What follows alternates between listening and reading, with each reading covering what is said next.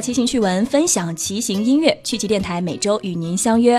Hello，大家好，我是莎莎，让你们久等了，两个星期都没有更新节目。今天坐在我对面的有两位啊，跟大家打招呼。大家好，我是王威。大家好，我是陈楚。呃，应该说想死你们了，是吧？有两个多星期没有跟大家更新节目，好多人都已经快崩溃了，问我们到底去干嘛了。也在这个微信公众平台上反复跟大家解释了，其实我们。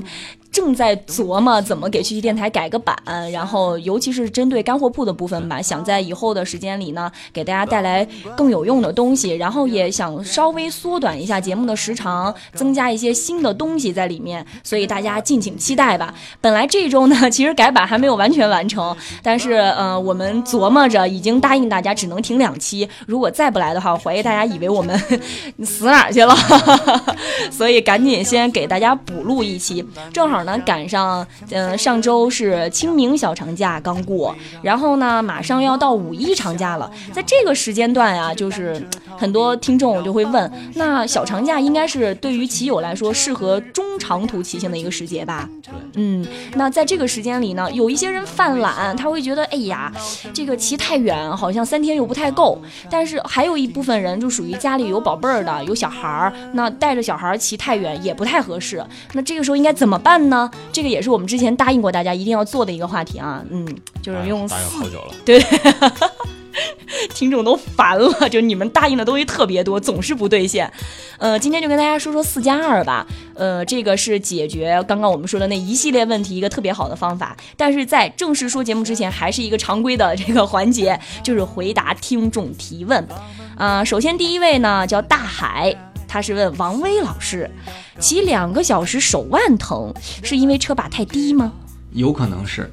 因为如果车把低、车座高的话，体重有比较大的这个份额就会压在手上。嗯，这个时候手腕受力时间长了，疼是比较正常的。还是飞体没做好。对，然后也有别的可能啊。嗯，比如说他那个刹车，嗯，刹车那个捏的这个手柄，如果角度不合适的话，一直翻着手腕，骑时间长也会疼。较着劲儿，较着劲儿。因为正常的话，咱们这个刹车安的角度应该是和小臂这个是一成一条直线，甚至再低一点儿。这样手腕刹车和小臂成一条直线，对，因为你手是往斜下方伸的，嗯，那个刹车也是往斜下方，这样搭过去之后是比较自然的，嗯，有的朋友装的时候刹车是平行的，甚至往上翘，那时间长肯定疼。就他手臂是往下顺的，但是他手腕这个地方要开始往上翘才能够着那个刹车，这是一个比较较劲儿的姿势。但是有好多朋友那车都这么装，尤其愿意直着朝前。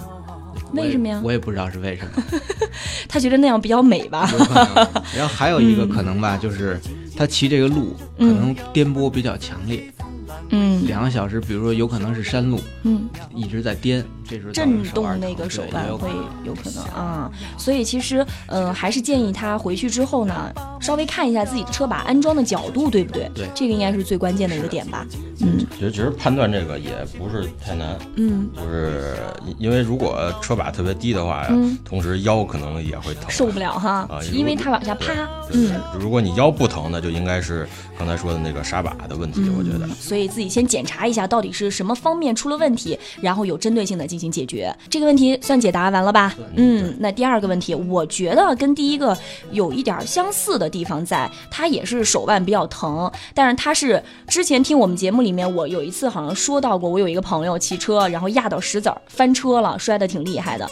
他就听完之后比较害怕，可能怕怕自己摔车，然后就一路上都特别注意摁着他的那个自行车的车把，结果回来两三天了。还是手指无力，然后瓶盖呢都拧不开了，就挺严重的。他说基本上要靠牙才能把这个瓶盖拧开。他就问我们是不是骑行的姿势不对，还有呢，就是这个手出现了这样的酸痛或者是无力的这种症状以后，能有什么缓解的办法吗？个人感觉啊，应该就是紧张造成的。嗯，呃，因为原来我练针灸的时候，也出现过类似的情况，就是特别紧张。中医大师威哥。就我自己扎自己嘛，嗯嗯，特别紧张，就造成这个一个针扎肉里拔不出来，和 夹在里头，对对，和那个针完全扎不进肉里。嗯，我觉得就是因为精神过度紧张造成的。他首先心态有问题，他害怕像那个我那个朋友一样出现摔车，所以就使劲儿在那摁着。首先这个用力的方法就不对。对，还有一个呢，嗯呃。他怕压石子儿翻车，所以我猜这位朋友可能骑的路线也是有石子儿、有碎石路，嗯，不是特别路况不太好。对对对，不是好很好的铺装路。这种路况呢，骑时间长，就像咱们我刚才说第一个朋友那个问题，有可能也是因为路面颠簸太严重造成的。我原来练攀爬的时候，就经常得蹦蹦跳跳的，手腕吃劲儿。有一段时间我得这个腱鞘炎，也是端不起一碗，就一一碗饭端端不起来，手腕会疼。其实这个肌无力，其实就是就是急性炎症。啊。啊，因为长期受力嘛。其实这个我觉得问题不大吧，休养一段时间就能好。首先要改正姿势，然后呢要注意休息。对，嗯，陈楚老师有要补充的吗？其实他这有可能也不会是那么轻，因为像这种手腕的关节上面的神经特别多，有可能如果他是长时间保持一个姿势，比如说保持俩俩仨小时，嗯，有可能就是会损伤神经。嗯，然后有我想我我想了一些这个缓解办法，就是比如说这个。呃，就是首先你手已经已经变成这样了，已经就已经这么疼了，就是神经性的疼痛就就就要休息。嗯，然后就这一段时间在好之前就这是最干脆的办法，您就别急了，别用手了。然后这一段时间多用那个热水泡一泡。嗯，然后就是在这个车上面，你也可以找人，呃，比如手木，你稍微给手降低点压力，就是把车座降降，然后你身别那么吊着往下压，对你身体的体重就会。就是压在手上的重量就会稍微小一些，然后还有啊，就是你加一个副把，嗯，就是骑的时候可以变换一下姿势，或者是像铁三车那种休息把也可以。但是但是如果骑的不太行，技术不太不太熟练的话，就别别用这个休息把了。然后还有就是换一个好点的把套，把套，你像。就是山地车比较常用的一个好牌子，叫人人间肉球。你听这名儿就很肉头。人间肉球就是摁着的时候比较有弹性那种感觉，是吗？它其实是一个好像是德国的一个品牌，然后因为比较宽大，握着比较舒服，然后咱这边车友给它起名叫人间人间肉球。嗯，就听这名儿就就比对手比较一听就很舒服，然后就那种肉墩墩的感觉。然后再有就是换一个豪宅手套啊，这手套也挺好挑，你就挑挑。那中间那垫儿稍微厚一点的，它可能对这有一定的缓解。再就是骑的时候，你没事儿把手嗯用活动活动哈，跟公园大妈似的甩手疗法 甩一甩，这还是很很有好处的。这个嗯，这是您给提出的几个可以缓解的这个办法。嗯，好，这个也算解答完毕了。不知道这位听众听明白了没有呢？可以回去有针对性的，该改正的要改正，然后该锻炼的要锻炼了啊。还有一位听众呢，他是给自己家的小孩儿要买自行车，孩子呢今年四岁了，他问是否可以用四幺二加上辅轮的方式来给孩子骑这个自行车。这个四幺二是折叠车吧？大行的一个。那这个应该陈竹老师比较有发言权。就是，就我首先觉得四幺二它是一个针对成人设计的一个自行车，它还是属于成人车是吧？因为无论从重重量，嗯，还有它的这个前后的轴距长短，还有它这个曲柄长度，嗯，其实其实都是比较针对成人的。就是小孩骑，我觉得呃不是不是太合适啊。就就是小孩，我觉得买车还是要买那个。专门的童车，就是虽然它可能价钱也不贵，嗯，看着也没有这个四幺二高级，但是它上面比如有很多地方用这个软塑料，嗯，或者海绵嗯。这种地方用的会比较多，对孩子的健康比较好哈，嗯。然后就是他这个孩子四四岁，因为也。不太知道他这个身高多少，身高我觉得可能应该能有一米了吧。嗯，然后一米，尤其四幺二的曲柄，它的曲柄可能是幺七零，这是完全针对成人，嗯，针对成人的那个尺寸哈，嗯。然后短一点幺六五，其实也是针对成人。嗯，对于四岁小孩的这个身高，我觉得不太不太适合，不太匹配，嗯，还是去买专门的这个。这个童车比较好。嗯，我觉得这个听众他可能是考虑到，哎，现在买一个成人用的这个呃折叠车，然后加上一辅轮，让孩子先凑合着骑两年，等孩子长大了呢，就不用再专门买一个大自行车了，就可以接着用，就是寿命用的比较长，能够节省成本。但是确实能节省成本，但是这个长远来说，对孩子这个生长发育。其实不是特别好。相比较来说，钱就是浮云了哈，还是要从孩子的身体健康的角度考虑。现在比较普遍有一个病叫童车病，就是骑了不太合适的童车，呃，抑制这个孩子身体的生长发育。嗯，因为因为孩子那个腿和那个身身长，它是变化比成人快得多。对，你比如弄一个不合适的话，如果是这个长度比比你的身高长，嗯，然后你就老抻着。抻着的话，因为小孩的那个骨头的的水分和弹性会比较大，嗯，然后它就会可能造致造成这钙质流失，影响这个骨头的这个生长发育。嗯，然后如果是这个距离比你身高短的话，你老是窝着骑，然后就有可能造成这个，比如这个膝盖膝盖对不上，或者是。那个腿外撇或者是内撇，这这这其实对小孩儿，四岁的孩子正是长身体的时候。威哥，你乐什么呀？我是觉得那老抻着不能长个儿吗？老老老 老抻着容易容易，那叫拔苗助长，您懂吗？拔苗助长也不好。用这种方式来让孩子长快一点是吗？那不肯定是不好的了。嗯，陈老师说这个，我就想他应该，嗯，应该那个。让孩子老够着骑，然后在每个人装一自锁，就又端正姿势，又呵呵哒。那您这身高，您怎么 不骑一个大尺寸的自行车，然后让自己拔高一点啊？要能长，我现在就回去预备一个 六十五的。嗯，不瞎扯啊，这个还是为孩子的健康考虑啊。然后我最后的就是一个一个这个自个儿的这个想法，就是儿童骑车这东西只是一个玩具，别让孩子拿这个当一个交通工具。虽然我也没孩子啊，因为因为小孩骑车。他对这个交通，然后以及反应能力来说，跟大人还是差得很远。就是千万不要让他上正规的这个路面来玩，正这上面来玩，不安全哈。而且像现在挺多的问题，就是二手车的问题。嗯，就是小孩的二手车其实比骑的比大人多得多。好多是，比如我姐姐家孩子，嗯，车不骑，哎，这是一个很好的解决办法。对，然后这个车，比如说。他们家孩子比你家孩子大五岁，这车可能就搁了五年没骑，然后上面有很多地方可能就是不安安不安全隐患特别多，嗯然后回来就要你整个都都需要检修一下，整个检修一遍。这个问题其实安全隐患还是很严重的，就是希望让这个各位家长都注意一点。我觉得该省的钱要省，不能省的钱是坚决不要省。嗯，威哥，您看看陈楚老师每次一来都准备倍儿充分，相比之下，您这太不认真了。惭愧。好，这是我们今天让刘老师发管。这是今天听众提问的环节啊，接下来就是我们今天的主体部分了啊。今天的节目我们想准备按照上下两期来发布，所以大家一定要呃认真的收听我们的两期节目，还有一些独家的内容呢，我们是要放在微信的公众平台趣奇电台上呃来进行发布的，所以大家一定要关注我们的微信公众账号趣奇电台，有任何和骑行有关的问题，都可以在微信里面给我们提问，随时的保持互动。那刚刚也说到了啊，这个马上要到五一长假了，最好的一种出行方式是四加二。呃，这个东西现在好像很流行，但是到底什么是四加二呢？简单来说就是开汽车，嗯，带着您的自行车，四个轮加两个轮，然后到该骑车的这个地儿，然后再开始骑车。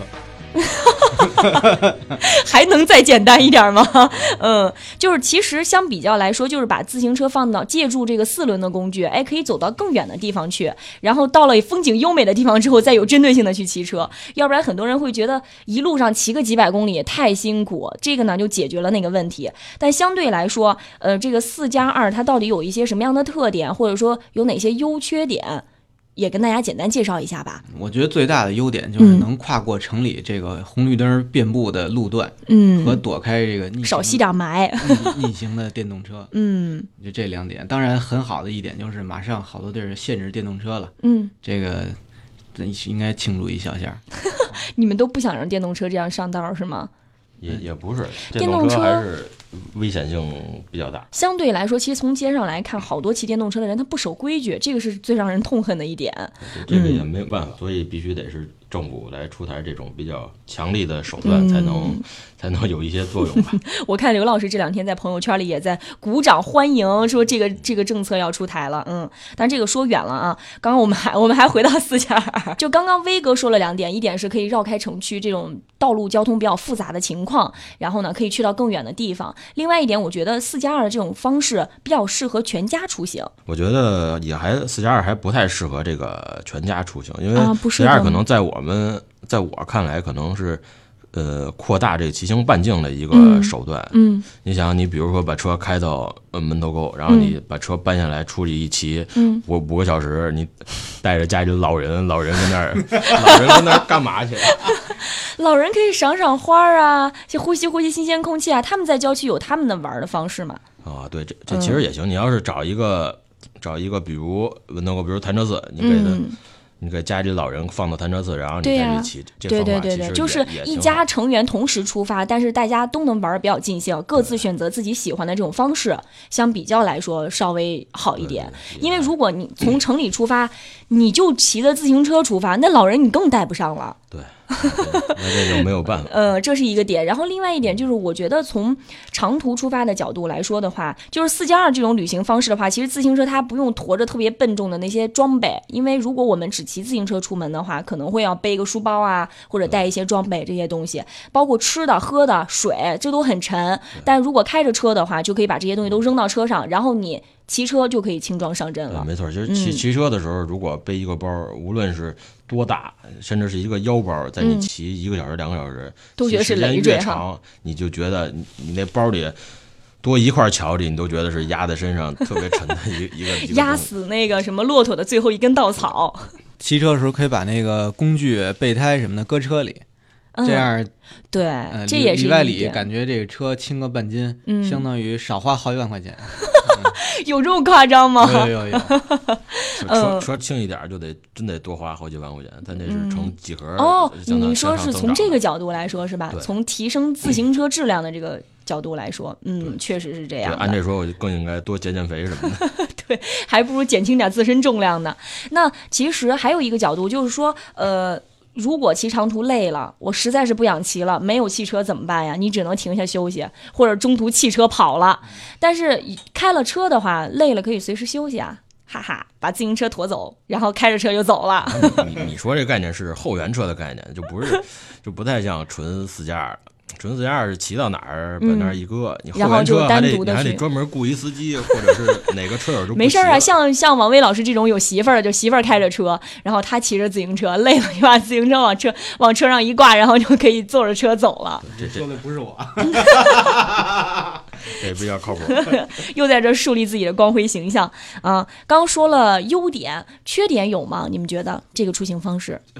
最大的缺点是，首先您得摇上号。对，像我这种摇了三年都没摇上的，说起来都是泪。就早上我看了一个，可能是段子啊，就是说从二零一六年开始，嗯，刚刚参加摇号的北京市市民，嗯，一生摇不着号的概率高达百分之八十。我去，还要不要人活了？你看，还是上海这个拍号这比较靠谱，嗯，花钱。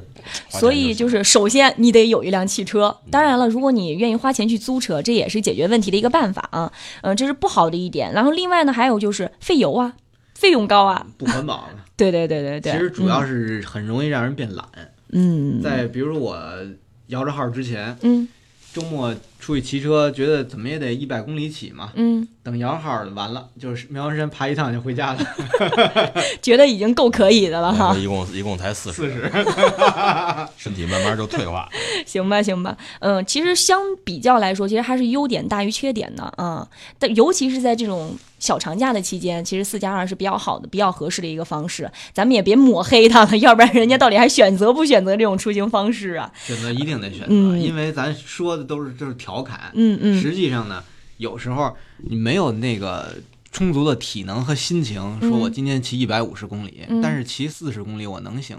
其实这样的一个状态下，四加二就能让今天从不能骑变成能骑。嗯，我觉得 首先先先出行再说，对吧？而且有时候，就比如说我去妙峰山吧，嗯，你你想保持我体能状态比较好的情况下来爬山，那只能开车去，要不然骑到山脚下已经累了。对，嗯，所以还是欢迎大家用这种四加二的出行方式，这个特别适合初级选手，我觉得，就是骑太长途对于他们来说很很困难的一件事情。还有就是适合懒人。但是实际上四加二，我觉得大部分还是中高级的这个车友比较多，是吗？嗯，因为比如说咱们北京周边几个著名的骑行路线吧，我感觉到那儿。停车卸自行车的都是高手，一般都是高手，看起来就很高端的样子，是吧？不想把体能浪费在这个城市红绿灯上啊。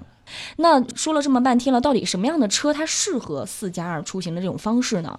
这个如果这个车友骑的是折叠车的话，什么汽车就不太有所谓了。嗯，如果是这个大一点的山地公路，嗯，这这这个在这个车的选择上可能还是有点要求了。可以说一说，你像普通的轿车，嗯。其实都很适合自驾，无论你是掀背的，嗯。还是这个普通后备箱的，嗯。都可以加装上车架之后，嗯。然后来携带自行车四加二出行。然后我是觉得，如果有一颗这个出去玩的心啊，嗯，就是想追求专业，对，然后还是弄一辆大点的车，弄个 SUV，屁股大的 SUV 和这个旅行车都是嗯可以的。如果你追求更多，然后你比如说弄个俱乐部，你就弄个金杯或者弄弄就人比较多集体出行的话哈里边，能搁好些车，嗯就是车没什么具体的要求，嗯，只要是你就是有有想出去的心，怎么着都能把这个自行车带上给他驮走是吧？这都不是什么问题嘛。嗯 如果有的朋友现在是打算有这个四加二的心，但是还没买汽车，嗯我也给大家一个小小的建议啊，嗯这个普通两厢和三厢的家用轿车，嗯，在车顶架的选择上有很大的局限，普通的那种小轿车是吧？对，因为它自己不带行李架，嗯嗯是对，装顶架要打孔，装杯架要用嗯那个跟小书包一样背带儿的抠着车的缝儿，哎，如打孔是在车上打吗？对。那会有年底过安检就是安检去了，年底过那个那年审那个的时候那个都能没有事儿吗，关键是如果安装不当，有可能造成车顶漏水。哦，有风险洞啊，当然，对对，它有风嗯险。然后它又只能用那个跟小书包一样那种嗯。抠车缝的那种杯架，嗯。有可能会造成这车受损伤。哦，比如我们有一次出去，有个朋友就是用这个两厢的家用轿车，嗯嗯。用这种小背包的嗯架子嗯。拉了一辆速降，眼睁睁看着车后门那个缝儿，嗯，从出门到回来一天拉宽了多一厘米多，就眼看着那车门缝都拉开了。车门的缝是吗？对，为什么呀？因为那个车沉呀、拉的。压的是吗？对，就所以如果 说，呃，您现在是有心但还没买汽车呢，嗯，要是在以后选购汽车的时候，对对对对，嗯就尽量倾向一点儿买个 SUV，、哦因为这个普通家用轿车，你像大车，您想搁里必须得拆，嗯不拆门关不上。嗯，如果您已经是个骑行者了，嗯，但是您考虑以后，哎，四加二出行，嗯但是现在还没摇上号，或者说车还没有买，那威哥给您的建议就是最好能选择一辆 SUV，对是吧？对，嗯、然后如果您现在已经买车了，嗯，就当我前面都什么都没说啊，您都没就当听见他。放了个 嗯，嗯，对，嗯，这是从车的角度来说了一下。其实，呃，听二位的这个意思，我觉得可能车并不是最关键的一点，可能车架更重要。是吧？但具体这个车架怎么装呢？是装在顶上比较好呢，还有我看到有人出行是把车挂在屁股后面的，是后挂式的好，还是车顶式的好？然后这个车架应该如何选购？那我们且听下回分解吧，好不好？今天这期节目我们就先说到这儿，跟大家大概的简单介绍一下四加二的出行方式，然后您做一个心理准备。那具体如果五一准备。四加二出行了车架应该怎么装怎么选哪种牌子比较好我们下期再跟大家详细的说。欢迎大家关注我们的微信公众账号还有一些独家的内容我们会在微信里发布给大家。今天的节目先到这里拜拜。我以为认真去做就能实现我的梦以为写首好歌走